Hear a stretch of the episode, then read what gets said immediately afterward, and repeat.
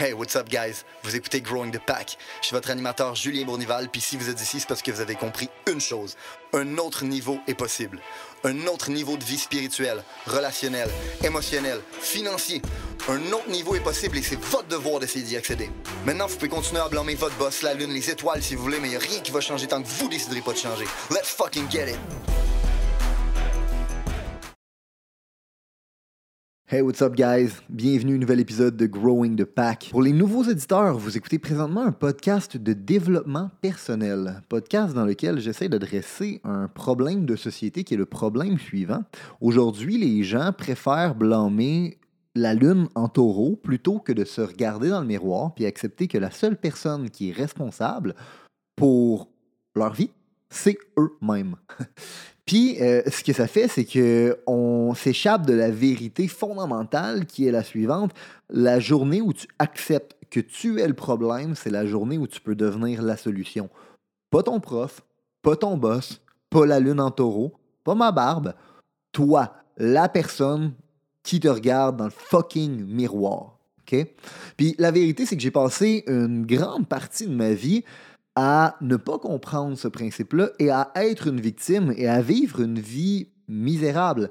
Je blâmais mes professeurs, je blâmais le système scolaire, je blâmais mes boss, je blâmais mon TDAH, je blâmais toutes les catégories, les diagnostics différents et toutes les cases dans lesquelles la société et l'école avaient pu me mettre pour mon manque de réussite, mais la journée où j'ai décidé de me regarder dans le miroir et dire Julien, la seule personne qui est responsable pour ta situation actuelle, c'est toi, c'est la journée où ma vie a commencé à changer.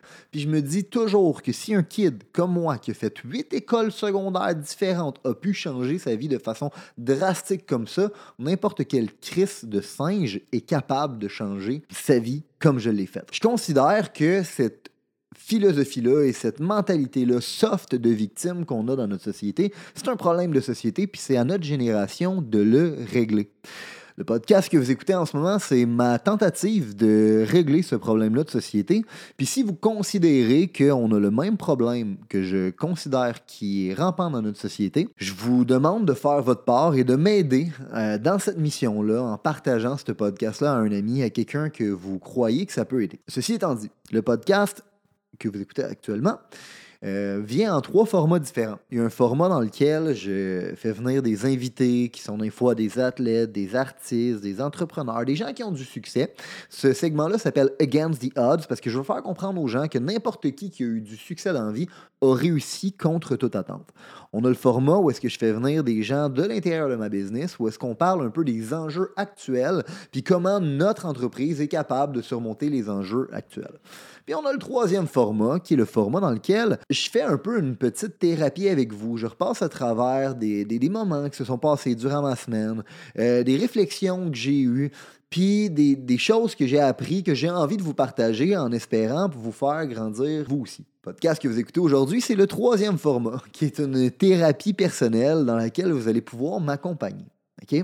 Puis cette thérapie-là, en fait, cette réflexion-là est venue du podcast la semaine dernière où ce que je disais, on se calise de ta passion. OK? Puis, je me suis posé la question, pourquoi les gens, dans le fond, attendent d'être motivés avant de devoir faire le travail nécessaire? Euh, puis pourquoi les gens aussi pensent qu'il y a une pilule magique qui va te permettre de soudainement gagner de la motivation et d'avoir du plaisir à tout faire? Euh, puis la vérité, c'est qu'on on le sait tout parce que ça nous est tous déjà arrivé. OK? On a commencé à aller au gym, puis on pensait qu'on était motivé, puis tout d'un coup, après deux, trois semaines, l'habitude, ne stick pas.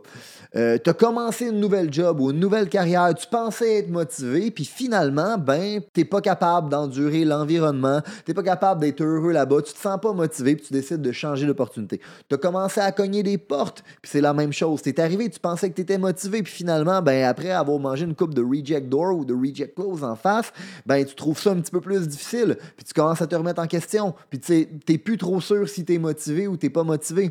Fait que ce genre de situation là arrive over and over again. Puis la vérité, c'est que la plupart des gens, ils ont une mauvaise relation avec la motivation. On a une mauvaise compréhension de ce que c'est la motivation. On pense que la motivation, c'est comme un motif pour passer à l'action, puis on pense que c'est nécessaire pour être capable de passer à l'action. Surtout, on pense que ça précède l'action. On pense que c'est nécessaire d'avoir ça avant de passer à l'action. Puis ce que ça fait, c'est que malheureusement, on attend toujours d'être motivé avant de commencer quelque chose. On attend d'être motivé avant d'aller au gym. On attend d'être motivé avant de commencer une nouvelle routine. On attend d'être motivé avant de faire quelconque changement, comme si c'était la fée de la motivation qui allait arriver avec sa baguette magique, puis qui allait soudainement nous donner de la motivation, qui allait nous permettre de continuer à faire les choses qu'on s'est dit qu'on allait faire, malgré le fait que des fois, ça nous tente plus de le faire. OK? Puis, quand ça ne nous tente plus de le faire, l'autre problème qui arrive, c'est qu'on pense que c'est un signe. On pense que c'est un signe que ça veut dire que c'est pas fait pour nous.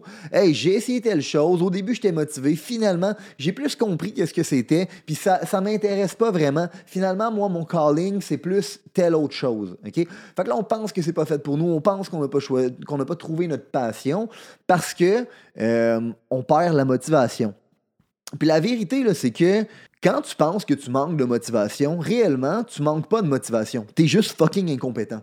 Puis il n'y a rien de mal à être incompétent. Je dis pas ça, dans le fond, de, façon péjorative. Je veux juste dire que, dans le fond, tu penses que tu es motivé, mais tu pas motivé, tu es juste ignorant. Dans le fond, c'est le premier stage de compétence. Tu es inconsciemment incompétent. Peu importe qu'est-ce que tu vas faire dans ta vie, quand tu vas commencer quelque chose de nouveau, tu vas toujours passer par ce stade de compétence-là qui est inconsciemment incompétent. T'es pas bon, puis tu le sais pas. Fait que quand tu commences de quoi de nouveau, comme aller au gym, comme la nouvelle job, comme la nouvelle carrière ou la nouvelle business, c'est pas que tu es motivé. C'est juste que tu es ignorant, t'es pas bon, puis tu le sais pas encore. Puis quand tu commences à faire le travail, puis tu t'aperçois que finalement c'est plus dur que tu pensais, c'est là que tu perds ce que tu croyais qui était de la motivation, puis c'est là que tu te décourages, puis que tu essaies de chasser des nouveaux papillons. Puis la vérité, c'est que vous devez comprendre que la motivation vient après la discipline. La motivation, là, c'est le fait de commencer à faire quelque chose, de devenir bon à le faire, puis tout d'un coup, ben, d'avoir cette espèce de motif-là pour passer à l'action, puis être prêt à faire les choses que, que, que tu as, dit que tu allais faire, même quand ça ne te tente pas de le faire. Fait c'est ça la vraie motivation. C'est ce qui te pousse à faire les choses, même quand ça ne te tente pas, tabarnak. Puis, la vérité, c'est que quand tu es ignorant puis que tu es inconsciemment incompétent, c'est facile. C'est sûr que ça te tente parce que tu es ignorant. Tu le sais pas, dans le fond, que c'est difficile. Puis la vérité, c'est que cette espèce de concept-là, c'est la raison pour laquelle j'adore engager des gens qui ont déjà excellé dans quelque chose dans le passé. Notamment, on adore dans ma business engager des anciens sportifs de niveau collégial. Pourquoi? Parce qu'ils savent qu'est-ce que ça prend pour devenir bon dans quelque chose.